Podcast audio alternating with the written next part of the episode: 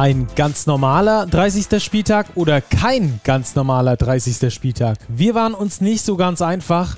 Willkommen zur neuen Postgame-Folge powered by Big. Willkommen, Robert, grüß dich. Servus, Florian.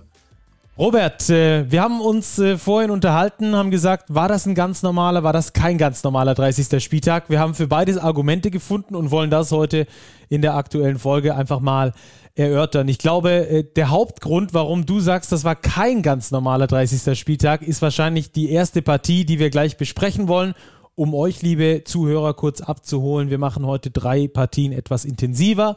Dann gehen wir in unseren Two-Minute-Drill und später, wie ihr es kennt, die Starting Five und Big Preview. Jetzt aber zur ersten Kategorie und zum ersten Spiel. Natürlich müssen wir auf das Courtside-Live-Spiel eingehen, das da äh, zustande gekommen ist. Zwischen Bayern und Alba 62 zu 100. Hast du das erwartet, Robert? ja, ich glaube, der Spieltag, es war ja doch bis zu diesem Kurzzeit-Live-Spiel ein relativ normaler BBL-Spieltag, ohne die ganz großen Überraschungen, ohne die ganz knappen Dinge. Ja, und dann kam Bayern gegen Alba. Äh, was soll man sagen? Jetzt 62 zu 100, eine 40 Punkte Klatsche für die Bayern in eigener Halle. Ich glaube, damit, also damit hätte niemand gerechnet. Ich glaube, ähm, es war schon damit zu rechnen, dass die Bayern vielleicht verlieren würden so im, im Euroleague-Sandwich zwischen diesen beiden Viertelfinalspielen gegen Mailand, die jetzt schon waren, und dem nächsten, das jetzt ansteht, Spiel 3, kommenden Mittwoch. Aber so, boah, also das, das glaube ich war, ich, ich war echt teilweise sprachlos, bin es zum Teil immer noch. Ähm, das war wirklich nicht zu erwarten. Ja, du warst ja vor Ort in der Halle auch. Wie war da so die Stimmung? Hat man da irgendwas gemerkt? Wie war vielleicht auch die Stimmung auf der Pressekonferenz danach? Ja, das war alles relativ betreten, irgendwie betretenes Schweigen. Also die anwesenden Journalisten, man hat sich dann so angeschaut und hat sich gedacht, hä? Ähm, okay. Alba demontiert hier gerade die Bayern. Das war schon zur Halbzeit so. Äh, auf der PK dann, Andrea Trinchieri hat, ich glaube, 35 Sekunden gesprochen, ähm, ist dann ohne eine Nachfrage sofort wieder abgedampft. Also da war ganz, ganz viel Frust bei den Bayern. Ja, und Alba, ja, die haben die, die Gunst der Stunde genutzt und haben da mal ein richtiges Ausrufezeichen gesetzt. Ja, auf der BBL-Homepage war zu lesen, nach der Pause war bei München dann nicht nur der Zahn gezogen, sondern das ganze Gebiss.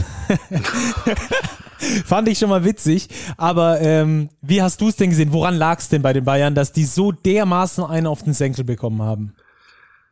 Ja, ich glaube, es, es gibt viele Gründe, die man jetzt anführen könnte. Es gibt aber keinen Grund, der diese Leistung entschuldigt. Auch Andreas Rinchieri hat gesagt, einfach inakzeptabel von letztlich von Anfang bis Ende. Das erste Viertel war noch ausgeglichen, da würde ich sagen, das war sogar wirklich ein gutes Basketballspiel in den ersten zehn Minuten und dann wurde es richtig einseitig. Alba war in allen Belangen besser. Die Bayern waren meiner Ansicht nach ähm, nicht bereit zu spielen. Das war die falsche Einstellung die Beine waren vielleicht müde, aber das, das kann da keine, keine Ausrede sein. Alba hat die Bayern überlaufen, hat sie teilweise wirklich vorgeführt. Ähm, ja, also wie ich vorher sagte, du kannst verlieren gegen Alba, du kannst auch zu Hause verlieren. Mir geht's ein bisschen um die Art und Weise. Ich meine, es ist der direkte Konkurrent vermutlich um die deutsche Meisterschaft. Ist auf jeden Fall der große Konkurrent der letzten Jahre. Erstmal um den zweiten Platz auf jeden Fall. Ja, der, und es geht um den zweiten Platz. Klar, die Bayern hätten mit einem Sieg vielleicht da Alba noch überholen können und du lässt dich das so abkochen. Es ist unglaublich. Also Alba war wirklich in allen Belangen besser. Wir können, ich habe in der Halbzeit den Statistikbogen angeschaut, da hatte Alba äh, Field Goals über 70 Prozent 20 von 28, glaube ich, waren da. Die Bayern hatten einen defensiv null Zugriff. Alba hat schnell gespielt, ähm, hat ein bisschen die Müdigkeit der Bayern ausgenutzt. Ähm, Alba hat, war auch sehr, sehr gut vorbereitet, muss man auch sagen. Ich hatte den Eindruck, sie haben nach den Switches der Bayern in der Verteidigung ihre Mismatches ganz konsequent gesucht, ähm, haben die ausgenutzt. Also wirklich eine super starke Leistung von Alba und eine ganz erschreckend schwache Vorstellung der Bayern. Ja, über Alba, lass uns da gleich nochmal ein bisschen intensiver drauf eingehen. Äh, mich würde jetzt interessieren, was hat die Bayern-Performance mit der Euroleague zu tun unter der Woche? Wir haben es alle mitbekommen. Dienstag haarsträubend, wie sie da verloren haben gegen Mailand. Äh, nach einem sehr, sehr, sehr guten Spiel. Dann Donnerstag war es ja schwer, sich wieder zurück oder mussten sich dann zurückkämpfen. Also zwei Spiele, die auch richtig Kraft gekostet haben. Also, was hat die Euroleague mit diesem Ausgang zu tun? Beim Thema Fitness, beim Thema der Kopf ist woanders und vielleicht auch beim Thema Euroleague steht aktuell im Fokus und die BWL-Spiele muss man halt dann in diesem Sandwich, wie du es genannt hast, bestreiten. Ja, ich tue mich schwer, da jetzt zu sagen, die Euroleague spielt eine Rolle. Klar, dieses, dieses Spiel 1 in Mailand wo du quasi 39 Minuten und 58 Sekunden in Führung liegst und dann mit so einem Buzzerbeater Eliub verlierst, das gibt dir natürlich einen Knick im Kopf. Eher für das zweite Spiel, das hat man dann auch gesehen, das zweite Spiel dann mit diesem 0 zu 20 Lauf im ersten Viertel. Gut, du bist 0-2 hinten, du bist auch klarer Außenseiter gegen Mailand, das ist alles kein Thema. Ich meine, auch Real Madrid liegt 2-0 hinten, aber das, es darf dir so etwas in eigener Halle einfach nicht passieren gegen Alba. Da gibt's Klar, es spielt rein. Ich glaube, das ist auch das, was Andrea Trinchieri gemeint hat in seinem 30-sekündigen Statement. Es gäbe viele Gründe, die man anführen könnte. Da zählt die körperliche Belastung dazu, da zählt auch vielleicht die mentale Belastung dazu, jetzt mit diesen vielen Spielen und Mailand im Kopf, Mailand hinter einem, Mailand vor einem, das dritte Spiel. Aber all das kannst du dir nicht erlauben. Also das darf nicht sein, dass du dich gegen deinen direkten Konkurrenten so präsentierst. Das ja. ist einfach inakzeptabel. Ähm, ja, und das war natürlich schon ein Fingerzeig von Alba, auch wenn man jetzt die ganze Saison sieht. Alba hat jetzt ähm, deutlich gewonnen. Sie hatten auch das Euroleague-Spiel in München, wenn man sich da zurückerinnert, eigentlich auch schon so gut wie in der Tasche. Da haben sie es selber weggeworfen. Die Bayern sind dann noch irgendwie in die Verlängerung gekommen, haben es noch umgebogen. Aber eigentlich auch das war so, so gut wie verloren. In Berlin hatten die Bayern ebenfalls keine Chance.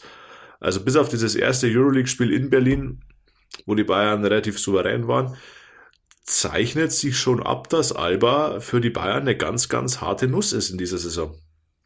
Ja, ich glaube auch, also ohne jetzt ähm, zu große, zu große Entschuldigungsworte finden zu wollen, dass es aber halt natürlich auch relativ schwierig ist, wenn du dich in einer ähm, hochstrapaziösen Serie befindest äh, in der Euroleague, äh, dann mal kurz einen Ausflug nach Deutschland nach Hause zu machen und zu sagen, ah, hallo, hier bin ich, jetzt spiele ich kurz WBL und danach geht es in der Euroleague weiter. Also diese, diese Verzahnung zwischen Euroleague und BBL stelle ich mir sehr, sehr schwer vor ähm, dass man da mit dem Kopf einfach dann auch hinterherkommt.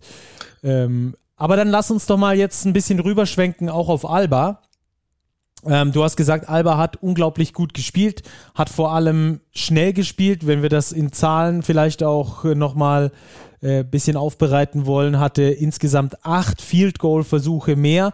Und was mir vor allem gut gefallen hat bei Alba, dass sie die Balance gefunden haben. Sie haben 15 Dreier geworfen, 41 Würfe aus dem Zwei-Punkte-Bereich, äh, obwohl der Dreier eigentlich so ganz okay fiel mit 40 Prozent. Ähm, aber aus dem Zweierbereich haben sie einfach gemerkt, Mensch, heute geht was. 73,2 Prozent aus dem Zwei-Punkte-Bereich. Und dass sie, dass die Mannschaft dann quasi nachfühlen kann, wo läuft's heute? Ah, im Zweierbereich läuft's heute besser als im Dreierbereich und dann die Verhältnisse so verschiebt, dass sie quasi 41 Zweier nehmen, aber nur 15 Dreier. Das ist für mich eine Mannschaft, die erwachsen ist, die während eines Spiels auch so reflektiert ist, dass sie sagt, wir konzentrieren uns jetzt vielleicht eher auf die Würfe, wo es heute läuft.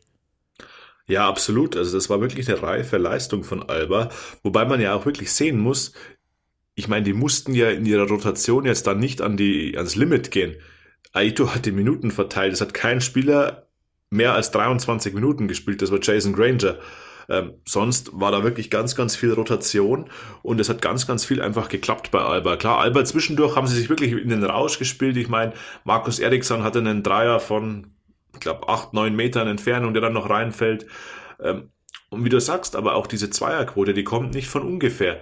Ähm, Sie waren sehr, sehr aggressiv im Zug zum Korb, haben aber dann auch immer wieder nach der Penetration einen freien Mann gefunden. Ich denke da an Ben Lammers, der aus der Halbdistanz bombensicher war. Ähm, da war wirklich, der Mix war sehr, sehr gut bei Alba ähm, und die Bayern Defense, äh, Defensive hat nie Zugriff gefunden, sei es als Team, aber auch in der 1 gegen 1 Defense. Also das war schon auch ein Verdienst der Alba Offensive. Und Absolut. wie wir wissen, endet ja die Defense normalerweise mit einem Rebound. Erst dann ist die Defense zu Ende, hat man, glaube ich, schon in der U14 von den Landestrainern eingetrichtert bekommen. Da haben wir natürlich auch ein Riesendefizit. Ja, Alba gewinnt da, das Rebound-Duell ja. 32 zu 20. Das ist für mich, boah, wow. Ja, gut, da kam viel in der zweiten Halbzeit dazu, als die Bayern, ähm, ja, man kann jetzt sagen, geschont hat oder diszipliniert hat, ähm, nämlich die Starter Baldwin, Lucic, Gist ähm, waren in der zweiten Halbzeit nicht mehr auf dem Feld, keine Sekunde. Da hat Andrea Trinchieri wirklich mit der zweiten Garde in Anführungszeichen gespielt. Also da war ganz viel, die beiden Youngster, Jason George, Sasha, äh, Sasha Grant, ähm, da war DJ Seeley, da war ganz viel Robin Amazon, David Krämer.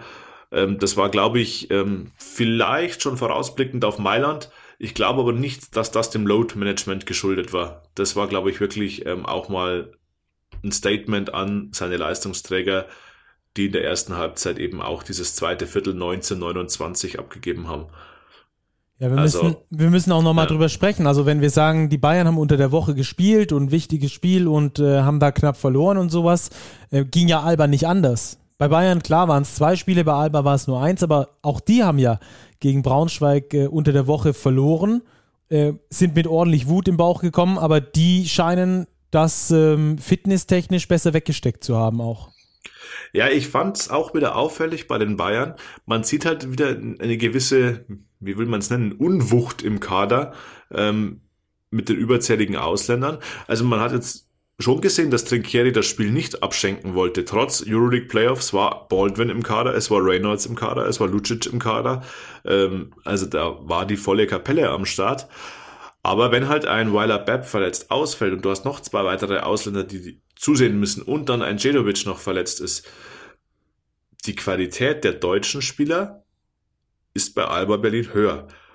Und deutlich höher meiner Ansicht nach, sogar vor allem auch in der Breite, also Loh, Giffey, ähm, Matisek, Schneider, Johannes Thiemann, Thiemann, Schneider Delo. kommt rein. Eben die, die, die haben auch alle Selbstvertrauen und das ist auch ein Riesenunterschied jetzt momentan zu den Bayern. Da bekommen jetzt ähm, die Rollenspieler Amaze, Krämer ihre Minuten, aber man merkt denen an, die haben kein Selbstvertrauen. Die haben null Selbstvertrauen aktuell und die sind defensiv wie die heute teilweise ausgesehen haben gegen, gegen Giffey, gegen Loh, die haben da kein Land gesehen in der Defense.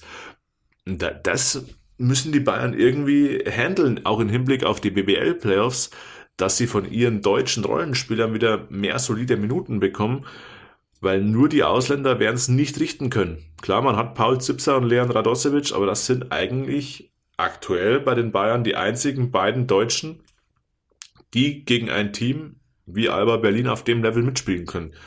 Und das kann in den Playoffs schon zu einem Faktor werden.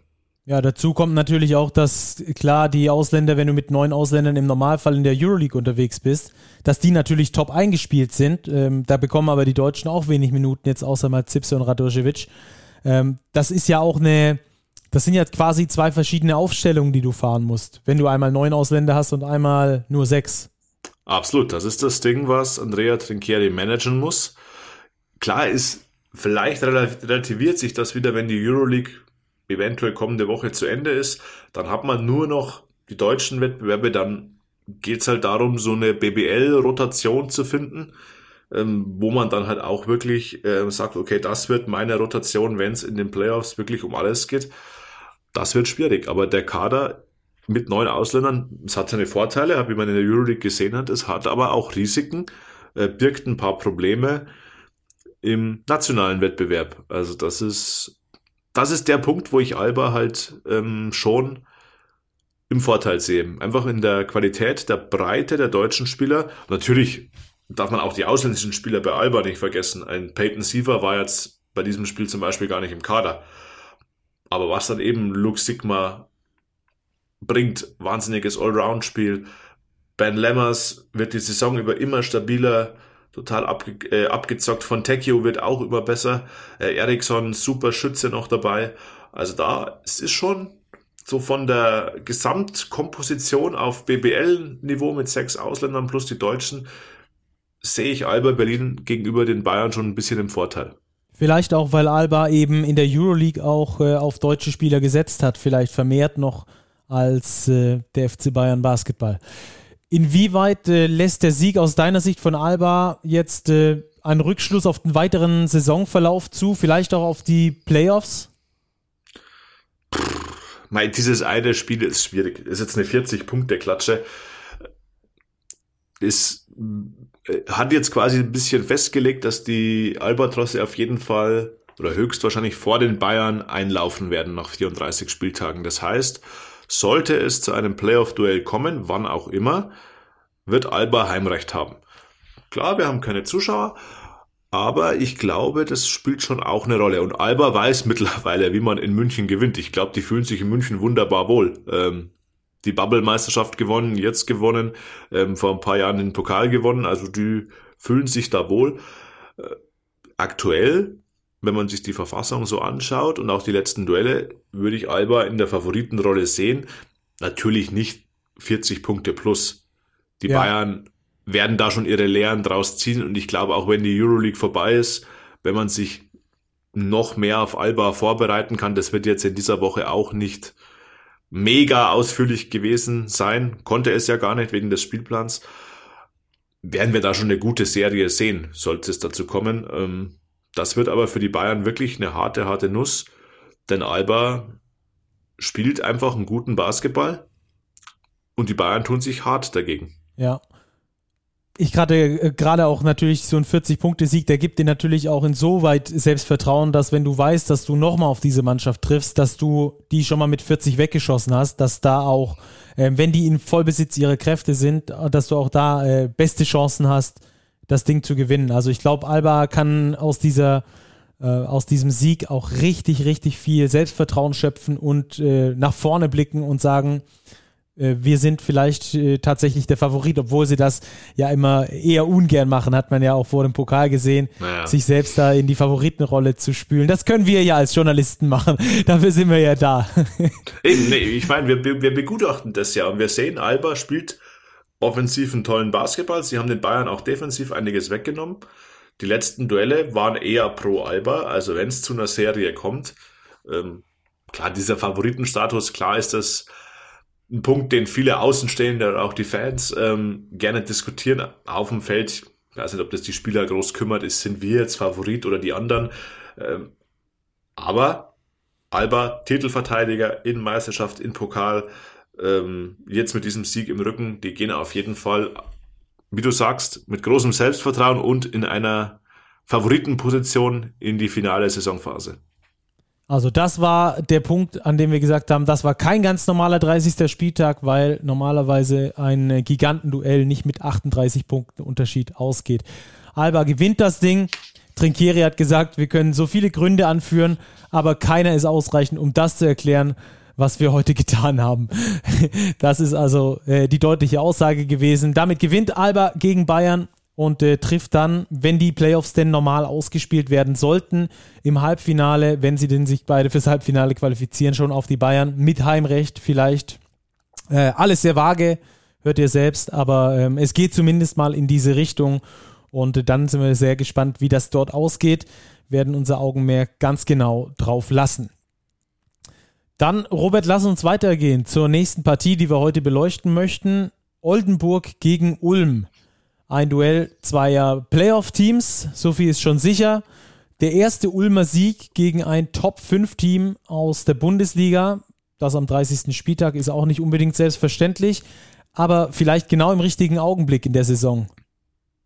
Ja, die Ulmer sind jetzt richtig gut in Fahrt. Das haben wir die letzten Wochen ja auch immer wieder betont, auch schon in in unserer Vorschau auf das Pokaltop vor, dass er doch nicht stattfinden konnte. Ähm, die haben jetzt den fünften Sieg in Serie eingefahren, jetzt mit Oldenburg auch wirklich mal ein Top-Team geschlagen, auch relativ deutlich geschlagen, wobei dieser 18-Punkte-Sieg 93, 75 ein bisschen über den Spielverlauf hinweg täuscht. Nach drei Vierteln war es nämlich noch ausgeglichen, aber eben ein ganz, ganz starker Schlussspurt der Ulmer 12 zu 0 Lauf in den letzten äh, drei Minuten. Insgesamt, glaube ich, 16 Punkte sogar gemacht in den letzten drei Minuten. Also das war wieder von den Ulmern vor allem offensiv eine sehr, sehr gute Leistung. 93 Punkte in fremder Halle in Oldenburg. Die musst du erstmal machen. Ja, du hast schon gesagt, der fünfte Sieg in Folge, aktuell die zweitheißeste Serie, übrigens nach dem Derby-Konkurrenten MHP Riesen Ludwigsburg. Die haben siebenmal gewonnen in Folge. Ähm, es ist ja im Basketball immer so, dass es nicht darum geht, im Oktober, November, Dezember deinen besten Basketball zu spielen, sondern dann Richtung April, Mai. Äh, Marco Pesic hat vor dem Top 4, was du auch gesagt hast, schon ähm, in der Pressekonferenz mit der BWL gesagt, Ulm spielt den aktuell besten Ulmer Basketball in dieser Saison. Äh, gehst du damit? Ja, weil ich auch den Eindruck habe, sie haben sich jetzt als Team ganz gut gefunden. Mhm. Also da ist Cameron Clark als Neuzugang jetzt richtig gut integriert. Andy Obst ist in guter Form, obwohl Per Günther jetzt verletzt ist, macht Troy Copain einen Schritt nach vorne, übernimmt noch mehr Verantwortung. Also ich habe den Eindruck, da hat sich eine ganz gute Hierarchie gebildet. Also da weiß man, wer die, wer die Stützen sind.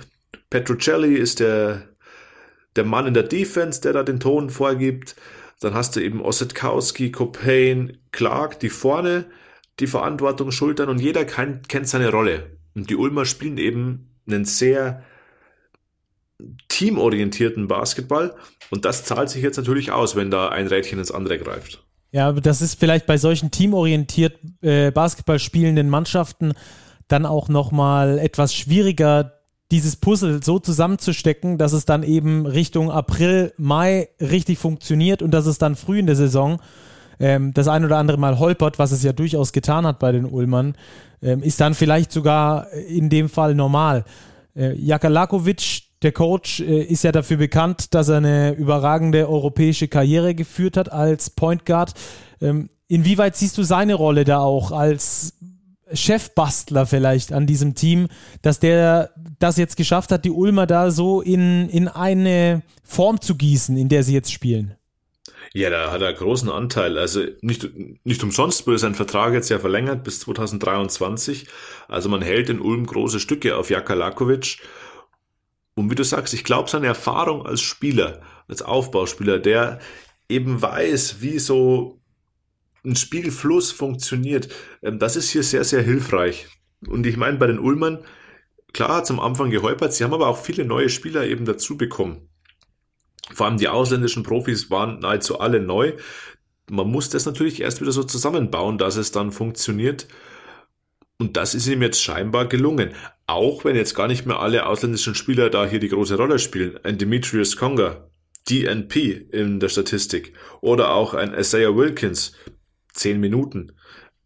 Eric das heißt, Holman, sieben Minuten. Ja, Eric Holman, sieben Minuten. Also in Ulm ist es jetzt nicht so, dass die, dass die Ausländer hier unbedingt die tragenden Säulen sind, sondern die sind teilweise Ergänzungsspieler. Dafür hat man eben mit Andy Obst, mit Tommy Kleppers, mit Dylan Ossetkowski, Spieler mit deutschem Pass, die eben da ihre Rolle als Führungsspieler innehaben.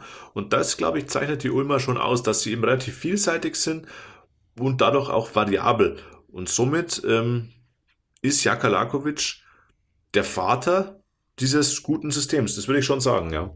Wir Journalisten suchen uns ja gerne so Punkte raus und äh, nehmen die dann als Anhaltspunkte für ganz vieles anderes. Ich hatte jetzt äh, geguckt in diesem Spiel, ein 12 zu 0 Lauf in der Crunch Time gegen Oldenburg, das musst du erstmal machen, vor allem, weil die Ulmer bisher ja immer ihre Probleme hatten in äh, Spielen mit Crunch Time. Wir denken da an die Partien gegen Ludwigsburg beispielsweise im Derby, wo sie zweimal ja. verloren haben in der Crunch Time. Äh, spricht dieses 12 zu 0 gegen Oldenburg, äh, auch wenn es nur ein kleiner Ausschnitt ist, für dich aber auch für die Weiterentwicklung der Ulmer? Ja, auf jeden Fall. Ähm, das Team entwickelt sich. Das Team hat jetzt natürlich auch Selbstvertrauen. Das kommt natürlich auch ganz massiv dazu. Wenn du jetzt mal fünf Siege in Folge hast, dann gehst du anders rein in solche Schlussphasen. Aber ich gebe dir vollkommen recht, ähm, da ist eine Entwicklung zu sehen. Das Team wirkt immer stabiler eben auch in den wichtigen Phasen und ist dann eben mal in der Lage, im letzten Viertel in Oldenburg 32 Punkte zu machen. 32, 14 das Schlussviertel. daher auch das relativ deutliche Endresultat am Schluss. Ja, und äh, vor allem Inside Game und aggressiver Zug zum Korb haben die Ulmer ähm, dazu befähigt, 46 zu 26 äh, Punkte in der Zone beispielsweise aufzulegen. Das ist für mich ein sehr deutlicher Wert, dass die Ulmer genau wissen, wo sie scoren müssen. Dafür spricht auch die Trefferquote von 58 Prozent aus dem Feld. Das ist äh, brutal hoch. Clark und Copain zusammen 52 Punkte, das musst du auch erstmal finden. Zwei Go-To-Guys, die dir 52 ja. Punkte einstreuen. Also die Ulmer mit einer rundum guten Leistung, die vor allem im letzten Viertel dann nochmal gekrönt wurde. Und äh, dadurch ähm, ja, stehen die Ulmer nach wie vor auf Platz 7, haben aber Anschluss nach äh, oben. Hamburg Towers nur einen Sieg davor, auch die Hakro Merlins Kreisheim zwei Siege davor möglicherweise würde es ja vielleicht nochmal ein paar Plätze weiter hochgehen für die Ulmer. Wie gesagt, der erste Sieg gegen ein Top-5-Team aus der BBL in dieser Saison und das vielleicht genau zum richtigen Zeitpunkt. Äh, Robert, lass uns noch ganz kurz über die EWE e Baskets Oldenburg sprechen. Wir haben neulich äh, schon drüber gesprochen, haben gesagt, die sind so herrlich ähm, spektakulär, unspektakulär weil die immer ihr Ding machen. Jetzt hat es mal nicht geklappt. Ähm, schlechte Dreierquote unter 29 Prozent und das Rebound-Duell verloren. Und da kommt natürlich direkt mal ein Spieler in den Kopf, der nicht dabei war, Nathan Booth, der für beides steht, für Rebounding und Dreierquote. Wie sehr fehlt er den Oldenburgern? Er fehlt ihnen massiv. Also er ist ein ganz, ganz vielseitiger Power Forward. Sie haben das ganz gut aufgefangen, auch mit der Nachverpflichtung von Tomislav Gabric, der da eigentlich wirklich schnell reingefunden hat, jetzt ähm, in dem Spiel keine Rolle gespielt hat, aber davor eben schon. Aber klar, Booth ist ein Spieler, wenn der, der unter, unter der Saison wegbricht, schwer zu ersetzen. Und klar, du hast die Dreierquote angesprochen. Oldenburg ist ein Team, das normal sehr solide spielt, wenn halt dann Hobbs, Paulding und Pressy, drei deiner besten Schützen zusammen, zwei von 15 werfen von draußen, dann wird's halt schwierig klar, kann passieren. Keith Hornsby war der einzige eigentlich von draußen mit Normalform. Ja, so ist es jetzt mal eine Niederlage für die Oldenburger, die sie vielleicht nicht unbedingt eingeplant hatten, aber sie stehen immer noch gut da. Sie haben die äh, gleiche Bilanz wie die Bayern, zumindest von den Niederlagen her, können mit einem Sieg in dem Spiel, was sie weniger haben als die Bayern, wieder auf die gleiche Bilanz ziehen. Vielleicht geht ja noch was nach oben Richtung Platz drei. Ansonsten sind sie ja relativ fix ähm, auf dem vierten Platz, auch wenn die, die Merlins auf einen Sieg dran sind, denke ich, dass sich Oldenburg das Heimrecht in der ersten Runde nicht mehr nehmen lässt. Trotz der Niederlage jetzt gegen Ulm.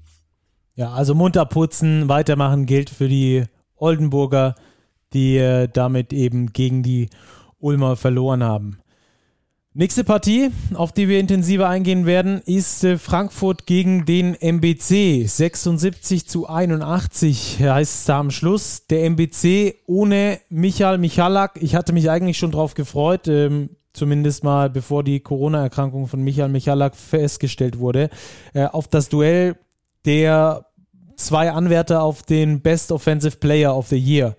Ähm, der eine davon hat auch geliefert, aber bei Frankfurt, lass uns erst äh, kurz über die Fraport Skyliners sprechen, hatten wir mal wieder ein Bild, wie wir es häufig feststellen. Viel Mobley, wenig andere, wenig Punkte. Ja, 76 Punkte. Man muss den Frankfurtern aber auch zugute halten, sie kamen eben aus einer Quarantänesituation, äh, was nie einfach ist, wenn man eben nicht als Team trainieren kann pff, da gleich aufs Parkett ein Spiel zu spielen. Dazu noch Ausfälle nahezu der gesamten deutschen Riege. Kein Kessens, kein Vricic, kein Freudenberg, kein Schauermann, kein Konga. Ja, das ist natürlich schon für ein Team wie die Skyliners knüppelhart. Dafür haben sie das Spiel wirklich ganz, ganz lange offen gehalten, hatten auch gute Chancen, das Ding zu gewinnen. Letztlich waren die 24 Punkte, auf die du angespielt hast, von Matt Mobley ein bisschen zu wenig. Ja, aber die Frankfurter, sie stehen im, wirklich im gesicherten Mittelfeld. Von daher können sie die Niederlage sicher verkraften. Für den MBC war es natürlich ein absoluter Big Point. Ja, das glaube ich auch. Ich hatte dir ja neulich nochmal äh, geschrieben, als äh, klar wurde, dass Michalak äh, in Quarantäne muss, aber der Rest der Mannschaft nicht, weil zwischen der Infektion äh, dann und äh, dem Team quasi kein äh, Kontakt bestand. so stand es, glaube ich, irgendwo in der Pressemitteilung. Mhm. Ähm, Und da hatte ich dir noch geschrieben, ist vielleicht für den MBC eher sogar von Nachteil, als äh, wenn die komplette Mannschaft in Quarantäne gehen würde und sie dann aber mit Michalak die letzten Spiele bestreiten könnten. So müssen sie jetzt erstmal ohne ihn auskommen, ohne ihren absoluten Topscorer, aber hat sich nicht bewahrheitet.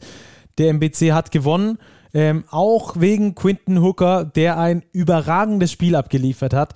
37 Punkte, äh, 12 von 20 aus dem Feld und ich habe mal nachgeguckt, er hat sich die offenen Michalak-Würfe, die halt äh, sonst vom Topscorer der ähm, Centenix MBC genommen werden, die hat er sich geschnappt. Durchschnittlich macht er 10,5 oder nimmt er 10,5 Field Goal Versuche im Schnitt.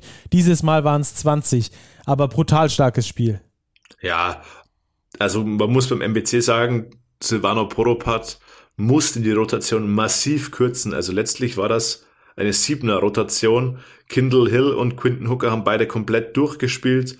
Ähm, dazu noch Sergio Kerusch mit 36 Minuten.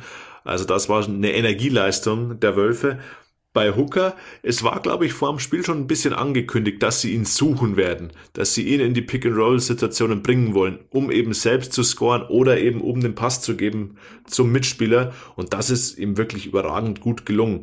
37 Punkte sind natürlich richtig, richtig stark. Man muss aber auch sehen, der holt fünf Rebounds, gibt sechs Assists, holt drei Steals und verliert nur dreimal den Ball. Drei Turnover für einen Point Guard, der 40 Minuten durchspielt das ist wirklich aller Ehren wert. Und damit, mit dieser Leistung von Quinton Hooker, aber auch eben von Hill und Carush, die mir gut unterstützt haben, das kann der Klassenerhalt gewesen sein für den MBC. Also das war wirklich ein ganz, ganz, ganz, ganz wichtiger Sieg. Ähm, weil jetzt haben sie drei Siege vor, vor Gießen bei noch drei beziehungsweise vier ausstehenden Spielen. Also da müsste es jetzt aus MBC sich schon mit dem Teufel zugehen, wenn das nicht mehr klappt. Ja, Oder genau. es, wie sagt man, doch, stimmt schon. Ja, ja. Wenn, äh, genau. Also wenn es nicht, nicht absteigen. Also wenn sie, ja, ist wurscht. Die Klasse halten. genau so ist es. Also der MBC ist drauf und dran, die Klasse zu halten, um das nochmal in eine Form zu gießen. Drei Siege Vorsprung vor Gießen und den direkten Vergleich äh, in beiden Spielen haben sie da gewonnen. Also den direkten Vergleich äh, haben sie sich geschnappt. Und dazu vier Siege vor Fechter haben das Hinspiel mit zehn Punkten Unterschied gewonnen und am vorletzten Spieltag gibt es da das direkte Duell. Bedeutet also im Umkehrschluss, dass äh, der MBC jedes Spiel verlieren müsste und entweder Gießen oder Fechter jedes Spiel gewinnen müsste, um noch den Klassenerhalt äh, zu verpassen aus MBC-Sicht. Von daher war das ein absoluter Big Point. Auch das ähm, herausragend, ohne ihren Topscorer, wie gesagt. Das ist äh, echt eine, eine richtig, richtig dicke Nummer gewesen. Und da passt natürlich so eine Explosion von Hooker äh, perfekt auch dazu. Auch die Quoten, die er geworfen hat. Fast 67 Prozent von der Dreierlinie, 6 von 9. Über 55 Prozent aus dem Zweierbereich. Äh, dazu 10 gezogene Fouls, Effektivität von plus 38. Ähm, der ist richtig ausgeflippt im positiven Sinne auf dem Spielfeld und hat da einfach eine geile, geile Leistung abgeliefert. Für den MBC, der damit äh, drauf und dran ist, wie gesagt, die Klasse zu halten. Äh, war das für dich die Vorentscheidung im Abstiegskampf? Ja, weil ich glaube, dass der MBC sich das nicht mehr nehmen lassen wird. Ich meine, du hast gerade die Szenarien durchgespielt. Der MBC müsste ja jedes Spiel verlieren, die anderen beiden Teams müsste, müssten alle ihre verbleibenden Spiele gewinnen. Gießen spielt unter anderem noch gegen Bamberg. Ich glaube nicht, dass sie jedes Spiel gewinnen werden. Ich glaube auch, dass der MBC gegen Fechter ähm, keine schlechten Chancen haben wird im direkten Duell. Gegen Bayreuth also, auch noch spielt. Gegen Bayreuth, für die es um gar nichts mehr geht. Also ich glaube, dass wir uns im Abstiegskampf jetzt relativ klare Fronten geschaffen haben und das wird leider heißen, dass es für Gießen und Fechter in Richtung zweite Liga gehen wird. Noch ist rechnerisch alles möglich, deswegen wollen wir da noch nicht ganz den Sack zumachen. Das können wir dann wahrscheinlich am kommenden Wochenende, wenn entweder der MBC gewonnen hat, die Gießen 46ers nicht gewonnen haben und Rasterfechter nicht gewonnen hat. Äh, da kommen wir dann aber nochmal darauf zu sprechen. Robert, dann äh, war es das erstmal von den intensiven Spielen, über die wir äh, gesprochen haben. Ansonsten, weil es eben so ein normaler 30. Spieltag war, gab es wenig andere Überraschungen. Deswegen haben wir ein paar Spiele mehr in den Two-Minute-Drill gepackt. Und da starten wir einfach mal durch mit Hamburg gegen Würzburg. Du hast das Spiel gesehen. Was gab es zu sehen? Ja, erstes Spiel des Spieltags am Freitagabend. Ähm, es gab einen 12-Punkte-Sieg für die Hamburg Towers, 95 zu 83 gegen S. Oliver Würzburg. Ähm, auch hier die 12 Punkte fast ein bisschen deutlicher, als es letztlich war. Ähm, Würzburg war vier Minuten vor Ende noch auf drei Punkte dran. Dann haben die Hamburger aber mit einem 10 zu 0 Lauf den Deckel drauf gemacht. Ähm, bemerkenswert bei den Hamburg Towers das Debüt von Patrick Spencer, der für Jordan Swing in den Kader gerückt ist, ursprünglich als Trainingsspieler verpflichtet, ähm, kam er jetzt gleich zum Einsatz. 18 Punkte erzielt, 7 Rebounds, also starkes Debüt von einem ehemaligen Lacrosse-Spieler. Ähm, der Typ war scheinbar in den USA, was Lacrosse angeht, der absolute King. Ähm, Nummer 1 Draft-Pick im Lacrosse hat sich trotzdem für Basketball entschieden. Scheint keine schlechte Wahl gewesen zu sein. Äh, Wehmutstropfen für die Hamburg Towers. Äh, Verletzung von Cam Taylor im ersten Viertel. Ähm, er stand bei 10 Punkten bereits. Ähm, umgeknickt musste von zwei Betreuern gestützt aus der Halle geführt werden. Sprunggelenksverletzung. Da wird man dann sehen müssen, wie lange er ausfällt. Ähm, für Würzburg war es eine ordentliche Leistung. Die Würzburger hatten ja unter der Woche im Nachholspiel gegen Bamberg einen ganz, ganz wichtigen Sieg eingefahren, somit auch den Klassenerhalt nahezu sicher gemacht. Da gibt's auch nur noch die rechnerischen Möglichkeiten. Von daher verdient der Sieg für die Hamburg Towers, die weiter um ihre gute Position in den Playoffs kämpfen, aktuell auf Platz 6 stehen. Dann machen wir weiter mit Gießen gegen Ludwigsburg. Gießen als Vorletzter hat den Tabellenführer empfangen und so sah es dann auch lange aus. Ludwigsburg zwischendurch schon mit 27 Punkten in Führung, bis die Gießener dann nochmal äh, im letzten Viertel richtig gekämpft haben, dass dieses letzte Viertel mit 28 zu 15 für sich entschieden haben. Am Schluss äh, steht es 89 zu 80, wie gesagt, für Ludwigsburg. Jalen Smith mit einer echten MVP-Leistung 17 Punkte, 11 Assists, 5 Rebounds, ein Plus-Minus-Wert von plus 22, also eine richtig ähm, astreine Leistung abgeliefert, bis er in der 36. Spielminute dann verletzt vom Spielfeld musste, hat sich ebenfalls eine Fußverletzung zugezogen. Was das da genau ist und wie schwer diese Verletzung ist, das steht noch aus. Das konnten die MHP-Riesen auch am Sonntag noch nicht beantworten. Und ähm, unter der Woche werden wir dann da äh, wahrscheinlich Näheres dazu erfahren, wie es um den MVP-Kandidaten Jalen Smith aussieht bei den MHP-Riesen Ludwigsburg. Für die MHP-Riesen war es der siebte Sieg in Folge und die haben damit weiterhin beste Chancen auf den ersten Platz. Dort stehen sie aktuell auch, äh, also zum Ende der Hauptrunde auf den ersten Platz. Dort stehen sie aktuell auch. Drei Siege Vorsprung vor Alba Berlin, ein Spiel weniger. Vier Siege Vorsprung auf den FC Bayern Basketball, haben äh, zwei Spiele weniger sogar als die Münchner und spielen noch sowohl gegen Alba als auch gegen München an den letzten beiden Spieltagen. Und ich sage euch eins, darauf bin ich sehr gespannt, ähm, denn es gab schon mal die Situation, dass Ludwigsburg gegen München am letzten Spieltag gespielt hat und danach in den Playoffs.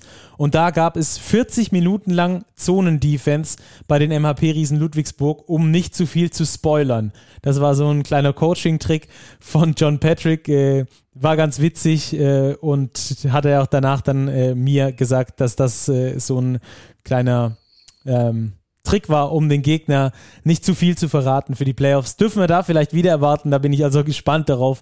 Es gibt also noch die Duelle zwischen Ludwigsburg und Berlin und Ludwigsburg und München an den letzten beiden Spieltagen. Aber äh, darauf schauen wir dann an einem späteren Zeitpunkt. Ludwigsburg gewinnt also deutlich, sogar deutlicher, als es das Ergebnis am Schluss äh, hergibt, mit 89 zu 80.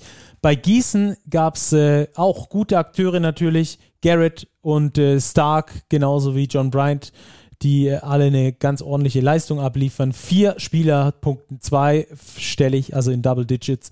Und trotzdem reicht es dann am Schluss nicht zum Überraschungssieg gegen Ludwigsburg. Nächste Partie. Bayreuth gegen Braunschweig 64 zu 77, Robert. Ja, eine Partie zweier Teams im Niemandsland der Tabelle. Äh, der sportliche Wert war ja, durchaus überschaubar. Wir wissen aber, dass Bastidore, der doch immer noch auf die Tabelle schaut, auch wenn es nicht mehr um die Playoffs geht, mhm.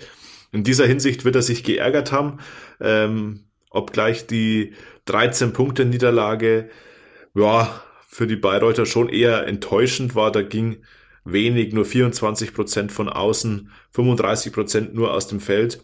Braunschweig mit einer sehr, sehr starken Teamleistung. Insgesamt hatte der Topscorer Anna Svelitska elf Punkte, aber insgesamt gab es, jetzt muss ich kurz nachzählen, vier, sieben Spieler, die zwischen acht und elf Punkte gescored haben. Also ganz, ganz ausgeglichen bei den Braunschweigern, die ihren guten Trend fortsetzen. Haben ja unter der Woche im Übrigen auch Alba Berlin geschlagen, davor die Bayern geschlagen, jetzt Bayreuth geschlagen. Also die Bs scheinen ihnen zu liegen. Ähm, Braunschweig jetzt mit zwölf Siegen und 18 Niederlagen auf Platz 10. Die Bayreuther stehen bei einer Bilanz von 11 zu 19 auf Platz 12. Die nächste Partie ist Bonn gegen Chemnitz. 86 zu 62 und die Deutlichkeit in diesem Ergebnis entstand aus einem einzigen Lauf direkt im ersten Viertel. 23 zu 0. Damit war die Partie dann entschieden zugunsten von den Bonnern von 8 zu 6 für Chemnitz auf 29 zu 8 für die Bonner. Ansonsten recht ausgeglichenes Spiel. Erstes Viertel war, wie gesagt, sehr deutlich 32 zu 12 dort. Äh, ansonsten haben sich die Viertel dann nicht besonders äh, unterschieden. Mitrovic und Bab zusammen mit 30 Punkten, jeweils mit äh, 15 Punkten, gute Plus-Minus-Werte von plus 21, plus 25 auf Bonner Seite. Insgesamt fünf Spieler in Double Digits, Isaiah Fillmore und äh, Leo da knapp dran auch noch. Also da eine reife Teamleistung, aber von vorne weg spielen lässt sich natürlich dann auch immer ganz angenehm. Bei den Niners herauszuheben ist ähm, der Center-Spieler Richter, der hat richtig gut abgeliefert. Äh, Johannes Richter mit 16 Punkten, 9 Rebounds, war Topscorer der Partie. Ein Plus-Minus-Wert von minus 7 ist der zweitgeringste neben Dominic Jones bei den äh, Niners. Hat er also eine richtig gute Leistung abgeliefert.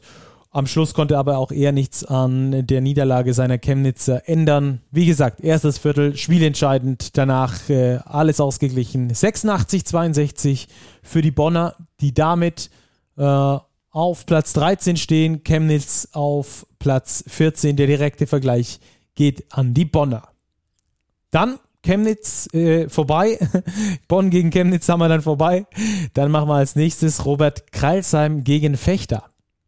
Ja, die Hakro Mördens festigen ihren fünften Tabellenplatz, gewinnen 98 zu 81 gegen den Tabellenletzten aus Fechter.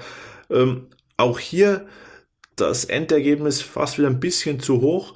Fechter hat wirklich gut gekämpft, sind nicht auseinandergefallen, wie man es jetzt schon häufiger gesehen hat in den vergangenen Monaten. Dennoch äh, letztlich ein verdienter Sieg äh, für die Merlins, die im ersten Viertel gleich mit zehn Punkte davongezogen sind, ähm, ihren Vorsprung kontinuierlich gehalten haben. Bester Mann bei den Merlins war Jeremy Jones, der wirklich eine beachtliche Entwicklung genommen hat mit 22 Punkten.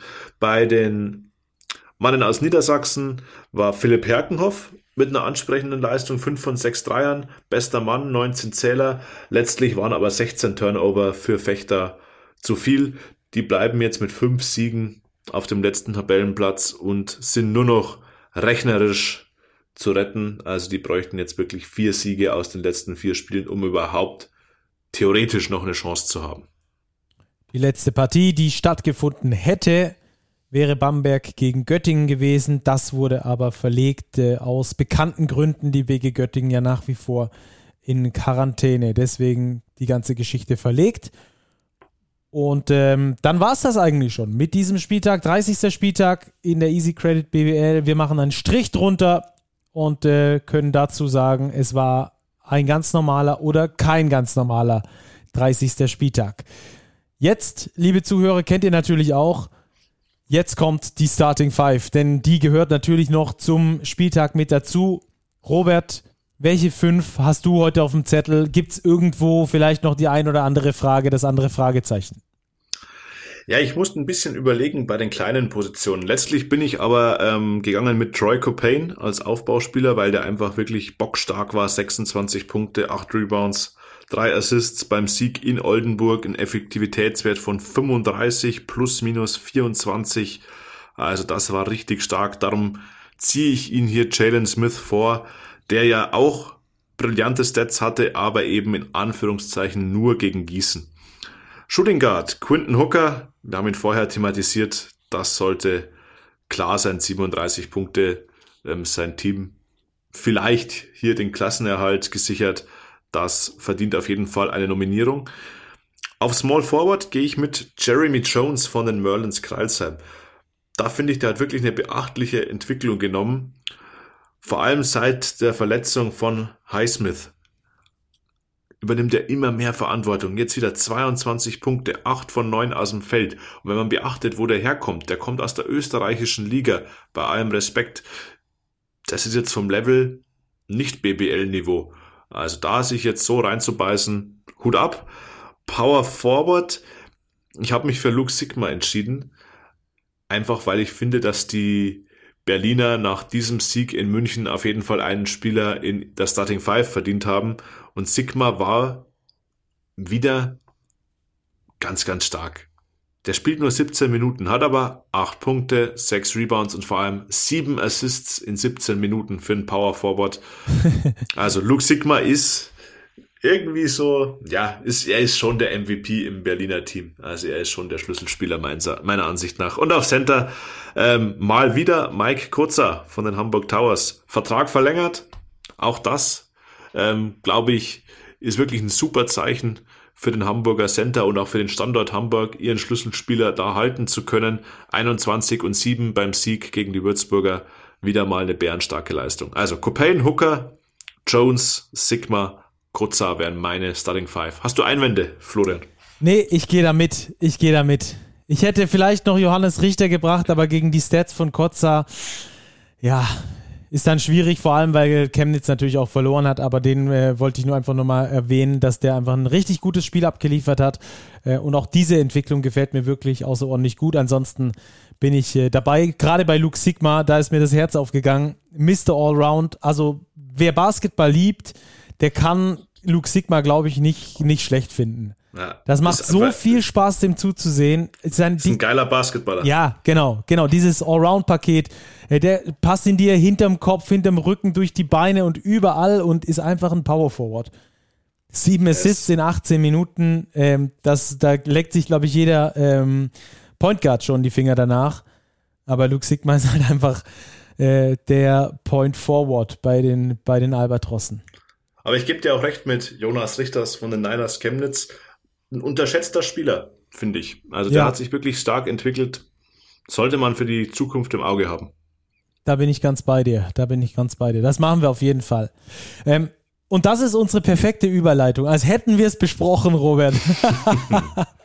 Ein Spieler, der sich noch entwickeln kann oder der sich auch gut zuletzt sehr gut entwickelt hat, den haben wir jetzt bei uns in Big Preview denn unser Autor Frank Weiß hat mit äh, Franz Wagner darüber gesprochen, wo er sich besser entwickelt hat oder vielleicht besser entwickelt hätte. Das Interview gibt es im aktuellen Magazin. Das neue Magazin kommt übrigens am 4. Mai raus. Jetzt hören wir aber erstmal in einen kurzen Interviewschnipsel eben von Frank Weiß mit Franz Wagner. Situation, in der ich bin. Ähm, auch, auch anders gesehen vom Sportlichen. Ich glaube, äh, ich glaube, ich habe mich entwickelt, so wie, wie ich mich nicht entwickelt hätte, wenn ich äh, zu Hause geblieben wäre. Ähm, als Mensch an sich und ähm, einfach wie ich mich fühle in meiner eigenen Haut. Ich glaube, ähm, das hat mir sehr geholfen, dass ich ein bisschen von zu Hause weggegangen bin und ähm, ein bisschen aus der Komfortzone raus. Ähm, ja, hat mir, hat mir gut gefallen, die, die Zeit bis jetzt. Was hast du? So, das also der Interviewschnipsel mit äh, Franz Wagner. Er hat sich äh, woanders natürlich besser entwickelt, wie zu Hause in der Comfortzone. Das äh, kommt sehr, sehr häufig vor. Übrigens ein sehr, sehr lesenswertes Interview über einen der äh, vielleicht Future Stars im deutschen Basketball. Also da gerne mal reinlesen ins aktuelle Heft. Äh, und das nächste Magazin, das kommt dann, wie gesagt, am 4. Mai wieder raus. Robert, das war ein tolles Basketballwochenende und ich glaube, ab jetzt ähm, können wir das über jedes Wochenende sagen, denn ab jetzt wird die Saison nochmal richtig heiß, oder? Ja, jetzt geht's rund. Also die BBL geht in die finale Phase. Jetzt kommt auch nochmal ein Spieltag unter der Woche. Äh, Euroleague Playoffs stehen noch an. Der Pokal kommt noch im Mai. Also wir haben viel zu besprechen.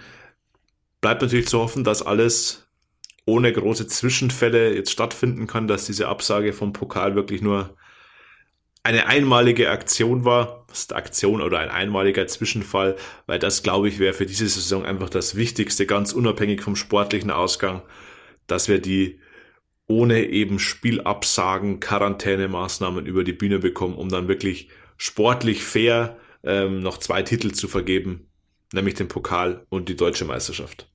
Das war das Wort zum Sonntag. Vielen Dank, Robert, für deine Zeit. Hat sehr viel Spaß gemacht mit dir, wie immer. Sehr gerne. Bis bald. Bis bald. Wir hören uns und ihr, liebe Zuschauer, nächste Woche wieder einschalten, wenn es heißt Big Postgame. Bis dahin, haut rein. Ciao, ciao.